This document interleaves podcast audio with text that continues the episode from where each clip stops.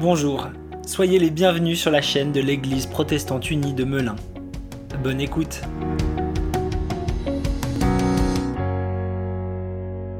Alors nous lisons dans l'évangile de Luc au chapitre 15 et on va lire euh, des versets 11 à 32. Luc 15, 11 à 32. Jésus dit encore, un homme a deux fils. Le plus jeune dit à son père, Père, donne-moi ma part d'héritage.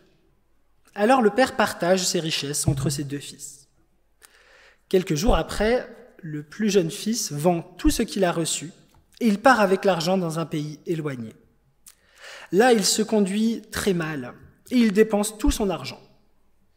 Quand il a tout dépensé, une grande famine arrive dans le pays et le fils commence à manquer de tout. Il va travailler pour un habitant de ce pays. Cet homme l'envoie dans les champs garder les cochons. Le fils a envie qu'on lui donne à manger la nourriture des cochons, mais personne ne lui en donne. Alors il se met à réfléchir. Il se dit chez mon père, tous les ouvriers ont assez à manger, et même ils en ont trop. Et moi ici, je meurs de faim. Je vais partir pour retourner chez mon père, et je vais lui dire, Père, j'ai péché contre Dieu et contre toi. Je ne mérite même plus d'être appelé ton fils. Fais comme si j'étais un de tes ouvriers. Il part pour retourner chez son père.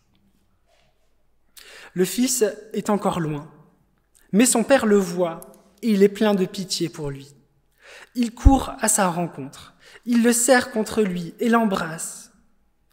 Alors le fils dit à son père, Père, j'ai péché contre Dieu et contre toi. Je ne mérite même plus d'être appelé ton fils.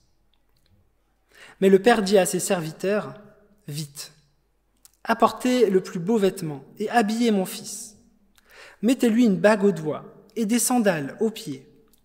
Amenez le veau que l'on a fait grossir et tuez-le. Mangeons et faisons la fête. Oui, mon fils, qui est là, était mort, et il est revenu à la vie. Il était perdu, et il est retrouvé. Il commence à faire la fête. Pendant ce temps, le fils aîné, travaillant dans les champs, travaillait dans les champs. Quand il revient et s'approche de la maison, il entend de la musique et des danses. Il appelle un de ses serviteurs et lui demande ce qui se passe. Le serviteur lui répond, C'est ton frère qui est arrivé. Et ton père a fait tuer le gros veau parce qu'il a retrouvé son fils en bonne santé. Alors le fils aîné se met en colère. Il ne veut pas entrer dans la maison. Le père sort pour lui demander d'entrer. Mais le fils aîné répond à son père, Écoute, depuis de nombreuses années, je travaille pour toi. Je n'ai jamais refusé d'obéir à tes ordres. Pourtant, tu ne m'as jamais donné une petite chèvre pour faire la fête avec mes amis. Ton fils qui est là a mangé tout ton argent avec des filles. Mais quand il arrive, tu fais tuer le gros veau pour lui. Le père lui répond, Mon enfant, toi tu es toujours avec moi, et tout ce qui est à moi est à toi. Mais il fallait faire la fête et nous réjouir. En effet, ton frère qui est là était mort et il est revenu à la vie. Il était perdu et il est retrouvé. Seigneur, ta parole est la vérité. Sanctifie-nous par ta vérité. Amen. Voilà, comme je vous l'avais dit, une histoire euh, bien connue. Si vous la découvrez, eh bien, tant mieux. Cette histoire, elle, euh, tendance à provoquer des réactions euh, contradictoires. Certains vont, beaucoup euh, se focaliser sur le Père, ce Père aimant, ce Père compatissant qui pardonne, tandis que d'autres vont plus tiquer, on va dire, sur le côté un peu scandaleux, un peu injuste de cette histoire. Parce que c'est vrai, c'est injuste pour le frère aîné. Lui, il est resté proche de son père. Il s'est bien comporté, il a fait tout ce qu'il fallait. Il ne s'est pas détourné une seule seconde du droit chemin. Et il n'a même pas eu droit, ne serait-ce qu'à une petite chèvre. Tandis que son frère, qui lui a tout fait mal, qui est parti, qui allait vivre une vie de débauche, qui s'est détourné de son père, il arrive un peu comme une fleur, il, reçoit une grande fête. Et pour lui, on va tuer le veau gras et faire un grand festin. Alors avant de, voir un peu cette histoire d'injustice, euh, ce texte, il est en tout cas intéressant parce qu'il va nous montrer euh, différentes attitudes euh, qui sont les nôtres. La dernière fois qu'on s'est réunis avec le, le, groupe des jeunes adultes, c'est un peu ce que je leur ai dit, c'est un conseil pour tout le monde, quand vous lisez la Bible, qu'il y a des personnages, surtout dans les paraboles, essayez de voir en quoi les personnages nous ressemblent. Et ces deux frères nous ressemblent. Alors tout d'abord, il y a le fils prodigue. Lui, son attitude, c'est de réclamer. Et vous avez bien vu, il va pas vers son père en disant euh, voilà, papa, s'il te plaît, j'aimerais bien avoir ma part d'héritage, euh, j'ai des projets, euh, maintenant j'ai grandi, tu peux me faire confiance. Non, pas du tout. Il va vers lui et lui dit donne-moi ce que tu me dois. Ta fortune, elle m'est due. Alors que normalement, on n'a pas droit à un héritage du vivant de son père. Hein. Mais lui, il arrive avec assurance. Donne-moi ce que tu me dois. Et d'ailleurs, c'est intéressant cette, attitude qu'il a à toujours réclamer des choses, à toujours penser que les choses qui lui sont dues, parce que même quand il est au fond du trou, euh, même quand il est euh, dans la fosse aux cochons, et qu'il envie la nourriture des cochons, il reste dans cette attitude. On lit qu'il aimerait que quelqu'un lui donne à manger. Alors cette attitude, cette manière de vivre dans les relations, euh, on la connaît, on peut la voir chez les autres, mais on la voit aussi chez nous-mêmes. Vivre comme si les autres, comme si euh, notre conjoint, nos amis, les membres de notre famille, peut-être les membres de notre Église, nous devaient quelque chose. Donne-moi ce que tu me dois. Comme s'il y avait une sorte de contrat qui fait que quand on est euh, ami, quand on est cousin, parent, tout ce qu'on veut, on a des droits. Qui n'a jamais entendu, qui n'a jamais dit, eh ben, tu, n'as pas pris de mes nouvelles, euh, tu ne m'as pas aidé, euh, tu n'as pas fait ceci ou cela pour moi, c'est-à-dire ce que tu me dois. Ou bien tu dois faire ça pour moi. C'est une attitude en réalité de consommation. Ce fils, euh, ce fils cadet, ce fils prodigue, il ne voit les autres qu'en fonction de ce qu'il peut recevoir d'eux. Et il en veut toujours plus. Et les conséquences, eh bien, on les a lues. C'est l'éloignement, c'est des relations brisé, et puis il se retrouve dans la famine. Il a faim, il a faim de ce que les autres pourraient lui apporter, si bien qu'il envie même ce que l'on donne aux cochons, c'est-à-dire aux plus méprisés. vous savez bien que dans la culture juive, les cochons, c'est vraiment ce qu'il y a tout, tout en bas de l'échelle. Et il y a aussi une deuxième attitude intéressante qui nous ressemble, là encore, c'est celle du fils aîné. Euh, le fils aîné, c'est l'inverse en apparence. Ce qui le motive, c'est son sens du devoir. Il est au service de son père, il obéit, il fait tout comme il faut, il est au petit soin. Il est tellement préoccupé par ce qu'il doit faire, par ce que lui doit aux autres, qu'il ne voit même pas tout ce qu'il reçoit. Il ne sait même pas profiter de ce qu'il a. C'est ce que lui rappelle son père quand il est, quand il est là, boudé devant la maison. C'est ce que lui rappelle son père quand il lui dit tu es toujours avec moi. Tout ce que j'ai est à toi. Vous voyez, il est tellement omnubilé par son devoir de donner qu'il ne sait même plus recevoir. Son cœur est fermé, son cœur est sec et il devient incapable de se réjouir de ce qu'il a au quotidien et surtout de se réjouir du retour de son frère. Cette attitude que nous connaissons, que nous vivons, ne donner que par devoir. Agir envers l'autre parce que ça fait partie du contrat. Souvent parce qu'on s'imagine que l'autre exige quelque chose de nous. Mais ça, on est le seul à le penser. Voilà deux modes de, relation. Le fils prodigue à qui on doit tout et le fils euh, aîné qui doit tout aux autres. Et bien sûr, on a un troisième modèle qui est présenté ici et il est, il est merveilleux vraiment, c'est celui du père. Le père, il n'est pas du tout dans cette logique. Le père, il donne il n'attend rien en retour. Vous avez bien lu dans le texte, tu veux ta part d'héritage? Je te la donne. Il le laisse totalement libre de partir, de faire sa vie. Il ne dit même pas une parole du style faisant bon usage, du style euh, euh, un peu comme dans la parabole des talents, euh, fais bien fructifier ce que je te donne. Non, il donne. Il ne demande pas de compte, ni à son départ, ni à son arrivée. Hein, il ne va pas dire qu'est-ce que tu as fait de l'argent que je t'ai donné, etc. Le Père, dans cette histoire, il donne et il pardonne. C'est le même mot, hein, vous voyez. Il va même courir sur le chemin pour prendre son fils dans les bras. À la fin du récit, euh, il supplie le fils aîné de venir se réjouir, viens faire la fête. Il est totalement dans le don. Donc on a vu trois types de, trois modes de relation, mais en fait, il n'y en a réellement que deux dans cette histoire parce que l'attitude des deux frères, elle n'est pas si différente au fond. Elle est même assez similaire. Ils sont dans la logique tu me dois ou je te dois. C'est-à-dire ils sont dans une logique, euh, on pourrait dire, euh, commerciale, une logique de dette.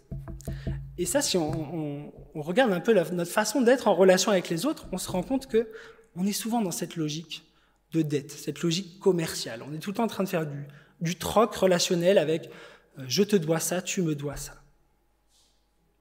Et dans, dans, notre récit, on a justement ces deux logiques qui s'affrontent. Celle du don, celle du Père qui conduit à la joie, à la fête, au pardon, à la résurrection même, et celle de la dette qui conduit à l'isolement, à la frustration et à l'absence de joie.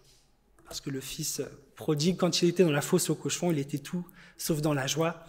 Et le frère aîné, lorsque son frère est revenu, il n'était pas dans la joie non plus. Et ça, c'est deux logiques, c'est des choix qui s'offrent à nous euh, chaque jour, que ce soit dans nos relations au travail, dans notre famille, dans nos, dans nos relations amoureuses aussi. Donner sans rien attendre, ou donner seulement pour recevoir se sentir complètement écrasé par le poids des attentes de l'autre, ou bien simplement se sentir porté par la confiance qu'on reçoit, donné à l'autre par devoir ou donné à l'autre par envie. Et c'est pas simple parce que finalement tout a un prix aujourd'hui.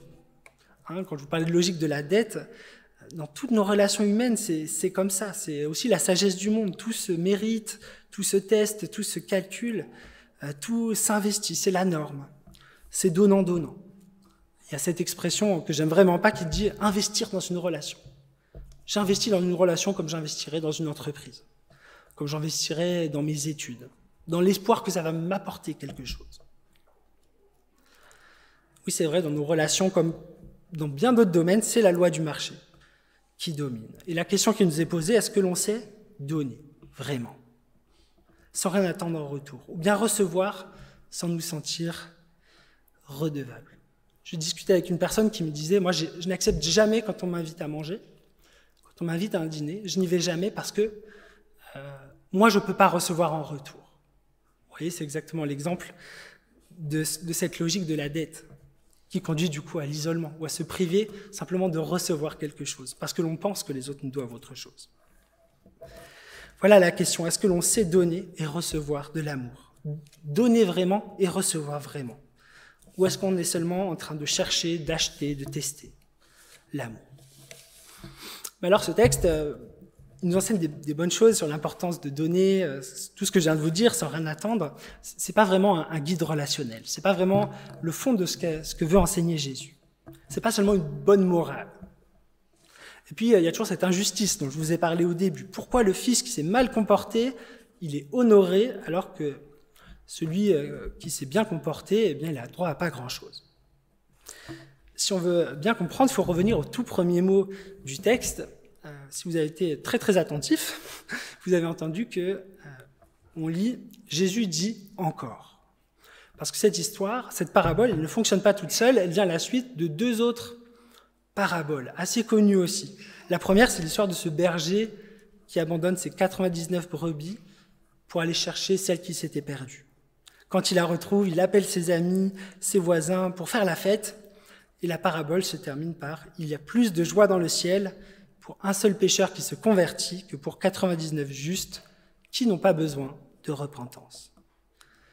La deuxième histoire, elle est similaire, c'est l'histoire de cette femme qui perd une de ces dix pièces de monnaie, qui la cherche partout, et une fois qu'elle la trouve, elle appelle ses amis, elle appelle ses voisins à faire la fête, et la parabole se termine comme ça.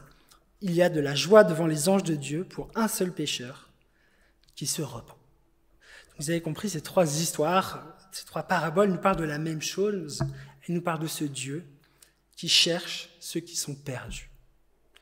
De ce Dieu qui est prêt même à en abandonner 99 pour aller chercher le seul qui a vraiment besoin de lui.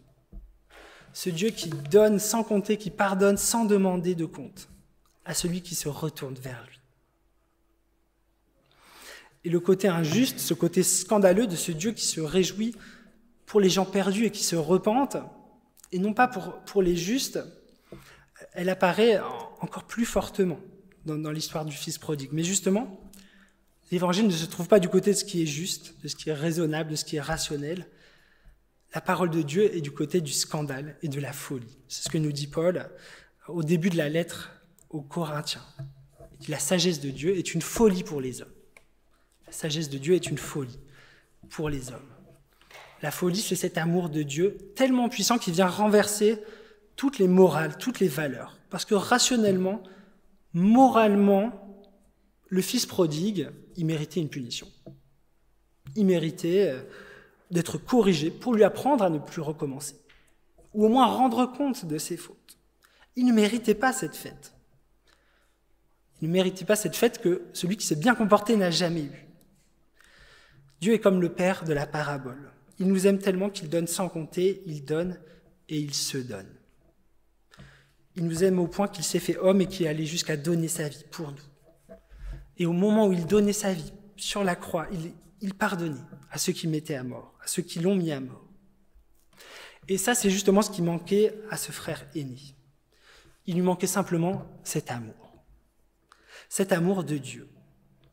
Il obéissait toutes les règles, à toutes les règles. Il était sûrement très pieux. C'était sûrement quelqu'un dont on aurait dit c'est un bon chrétien. Et sans doute qu'il faisait beaucoup de bien autour de lui. L'amour, il connaissait ça, mais seulement comme un concept. Il s'efforçait sûrement d'appliquer la règle aime Dieu, aime ton prochain comme toi-même. Mais la chose qui lui manquait, la chose qui le prive de joie, c'était d'avoir reçu cet amour pour lui-même. Ce qui lui manquait, c'est d'avoir accueilli cet amour de Dieu dans son cœur, de se savoir aimer. Comme disait l'apôtre Paul dans une de ses lettres, 1 Corinthiens 13, on a beau avoir toute la sagesse du monde, on a beau avoir une foi capable de déplacer les montagnes, si nous n'avons pas l'amour, nous ne sommes rien. Et puisqu'il ne se savait pas aimer, il n'a pas pu se réjouir pour son frère. Il n'a pas voulu aller faire la fête malgré que son père le supplie de se réjouir avec lui. Il a reçu les paroles de son père, mais il en a fait seulement une règle. Le fils qui est parti, le fils prodigue, il a fait l'expérience de recevoir cet amour. Peut-être c'est ce qu'il a toujours cherché au fond de l'amour. C'est sans doute ça qu'il cherchait en prenant la route. C'est ça qu'il réclamait sans cesse. De l'amour. Peut-être qu'il était un peu comme son frère au début, un peu trop épuisé d'essayer de gagner l'amour de l'autre par ses mérites, par son bon comportement, qu'il a préféré aller le chercher ailleurs. Il a préféré euh, combler ce vide par des dépenses futiles, en allant voir des prostituées, dans euh, sans doute toutes ces choses matérielles qu'il a pu acheter avec l'argent. Mais très vite, il s'est retrouvé fatigué, affamé, assoiffé, de ne pas avoir pu combler ce manque. Et alors, il s'est passé quelque chose. Il y a cette très belle expression dans le texte qui dit qu'il est entré en lui-même il est entré en lui-même. Et là, il a repassé le fil de sa vie et il s'est souvenu de l'amour de son Père. Il s'est souvenu de, cet amour qui ne s'achète pas, cet amour qui ne se réclame pas, cet amour qui ne se mérite pas, mais qui lui est juste donné, qui se reçoit simplement. Il s'est souvenu de cet amour qui était le seul amour qui pouvait véritablement combler ce vide si profond en lui. Et à ce moment-là, quelque chose a changé radicalement en lui il est passé de l'attitude de celui qui réclame, de celui qui, consomme, à celui qui veut se mettre au service de son Père. Non pas par devoir, non pas pour obtenir des faveurs en retour, mais par reconnaissance pour cet amour. Et je pense qu'on n'a pas besoin d'être au fond du gouffre, d'avoir vécu la vie de, ce fils prodigue, d'avoir vécu dans la débauche, d'avoir vécu dans la souffrance, pour faire ce chemin-là. Pour nous aussi entrer en nous-mêmes faire le point et réaliser que l'amour de Dieu nous tend les bras. Que Jésus-Christ se tient juste là, à la porte de notre cœur, et qu'il frappe Il frappe. Et il nous suffit de lui ouvrir la porte, de le laisser rentrer. Car c'est chacun de nous, qui que nous soyons, que nous soyons plutôt euh, frères aînés ou fils prodigues, c'est chacun de nous que Dieu cherche. Et il est là, devant la maison. Il nous cherche du regard. Il nous attend, prêt à courir vers nous, prêt à nous prendre dans ses bras, prêt à nous préparer une fête dans le royaume des cieux. Qu'importe la distance qu'on a mis entre nous et lui. Qu'importe ce qu'on a fait, le Père est là, il nous attend. Il attend chacun d'entre nous, prêt à se réjouir, parce que la seule chose qu'il attend de nous, c'est simplement que nous soyons avec lui pour l'éternité. Amen.